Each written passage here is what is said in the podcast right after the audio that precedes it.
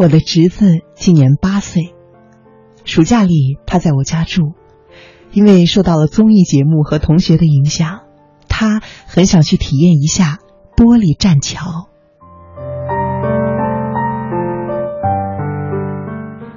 我告诉他，只要他在一个月之内认真的把暑假作业做完，而且保证百分之八十五以上的正确率，我就带他去。我的要求很明确，怕他耍小花招。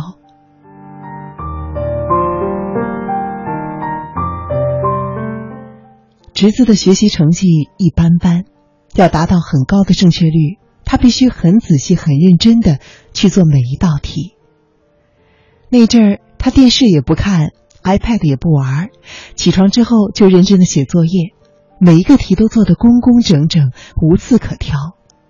他似乎生怕我会以其他的理由取消这一次的计划，而这一切在表姐的孩子来我家之后被打破了。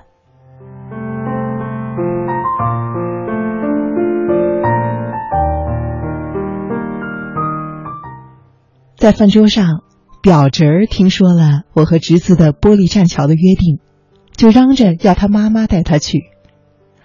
表姐告诉他，想去的话就要像弟弟一样认真的完成作业，作业带好做好了，我就带你去。表侄一听就不高兴了，直接把筷子拍在桌上，他马上整个人都躺到地板上，哭着滚来滚去，嚷着说。我就是要去玻璃栈桥，就是要去，马上就去。任 我们怎么劝，他都无动于衷。他一边蹬腿，一边哀嚎。表妹无奈，只好答应带他去，明天就去。作业先不写。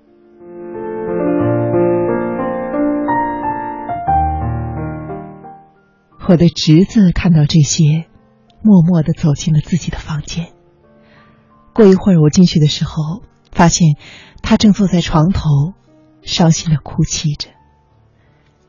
那一刻，他虽然没有说什么，但是我懂得他伤心的原因，因为我从小也是一个试图以懂事儿来讨好成人世界的孩子，我明白他那一刻的委屈和嫉妒。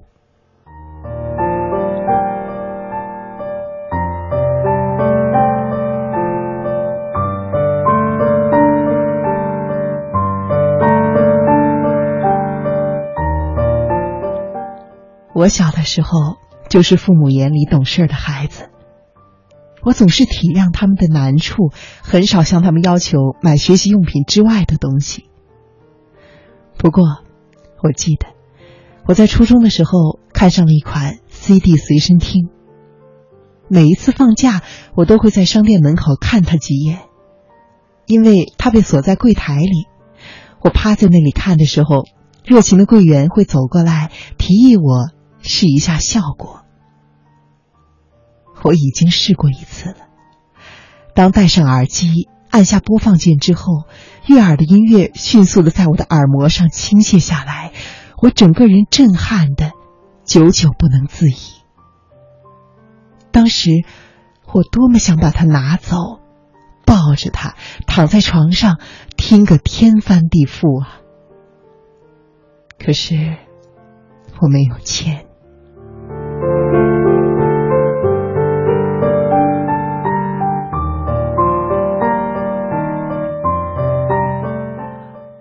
我恋恋不舍的放下它，告诉店员：“我不喜欢，我再看看。”店员只好把 CD 和耳机取下来，各自放回原位，眼神里满是鄙夷和不耐烦。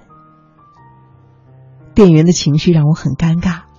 自那之后，每一次我惦记 CD 机的时候，我都会佯装在店门口等人，四处张望，然后漫不经心的。瞟上 CD 机两眼，来望梅止渴。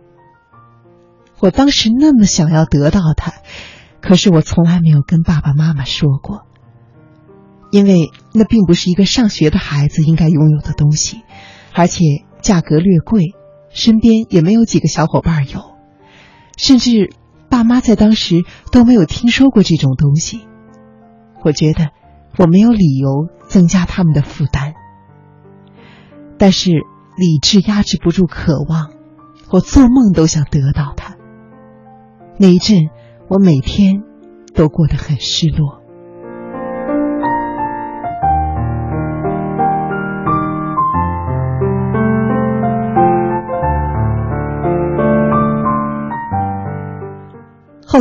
我想到一个方法，就是攒压岁钱去买。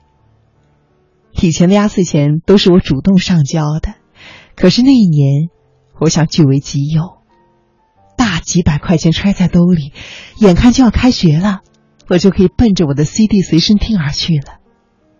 可是，一个记性好的妈妈打破了我的所有的计划，她提出了一个替我保管的方案。将我的所有资产没收了。把钱掏出来的时候，我的心在滴血。那一刻，我想过，如果我撒着泼打死也不交，妈妈也会拿我没办法，顶多会感觉到有点失望而已。可是，懂事的我做不出来。我乖乖的把带着体温的压岁钱掏出来，还装作。毫不在意的样子。没错，我就是一直都这么省心。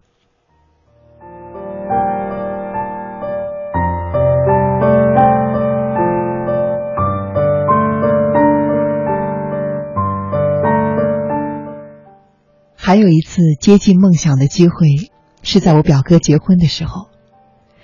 那一次，姑妈要我和表哥一起去接亲。妈妈一再交代，姑妈家条件不好，这次结婚花了不少钱。如果她给我红包，千万不要接。果然，在婚礼结束之后，姑妈笑盈盈的递给我一个红包。我说：“啊，不要。”她就硬要塞给我。我扭着身子，就是不给她机会。可是，回来的时候，我发现。跟我一行的小堂哥都收了红包，只有我听话的真的没要。他们愉快的讨论着去哪儿潇洒，而我却伤心的哭了。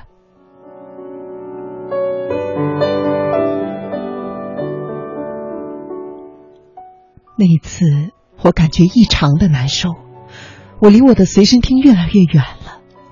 那一刻，我都有点痛恨我自己的懂事儿。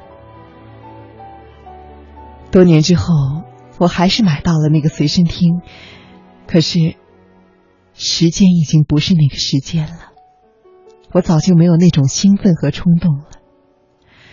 有些梦当时没有实现，往后都将是遗憾。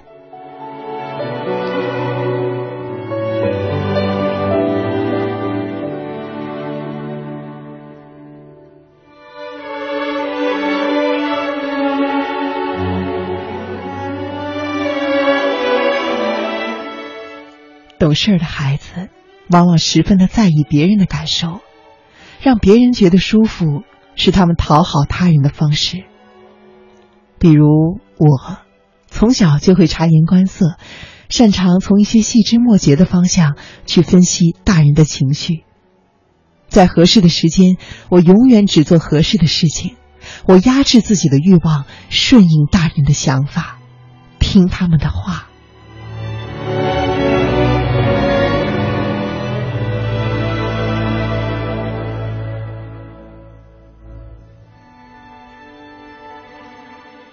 由于父母的三令五申，我从来没有在湖边玩过水，没有和小伙伴出去钓过龙虾，没有和弟弟争过好吃的，没有和同学比过吃穿。懂事儿是一种光环，一旦形成了这个印象，它就会绑架着你，坚持下去。有的时候，我顶着懂事的光环坚持到底，我不断的忍让。可是后来，我发现，懂事的背后是深深的自卑。我感觉自己随时都有可能失去我的一切，我不敢对抗，所以我一直活得小心翼翼。但是好累。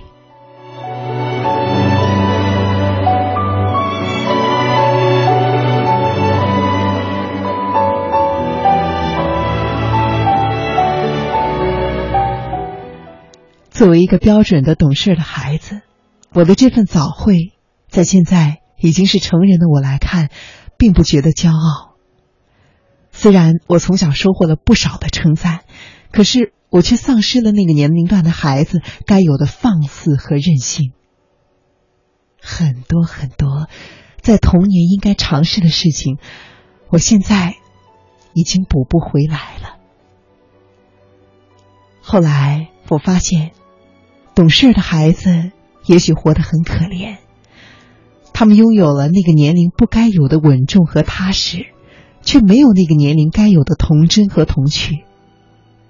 我在想，除了夸孩子懂事之外，请尝试给他更多的温暖，给他一点任性的机会，让他有机会活出自己。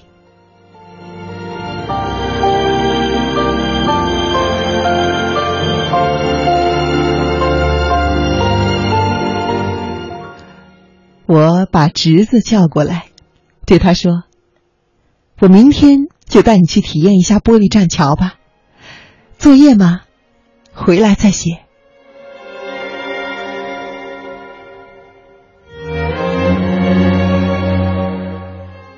他听完，高兴的跳了起来，而我在他的眼神里看到了明媚的光芒。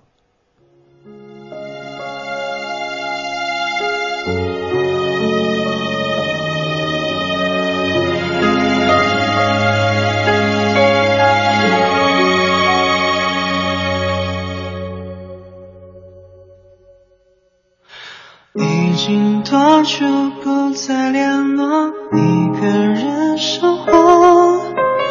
每次灯光熄灭之后，也不属于我。反复想着那个不该属于我的人，假装出的坚强，心。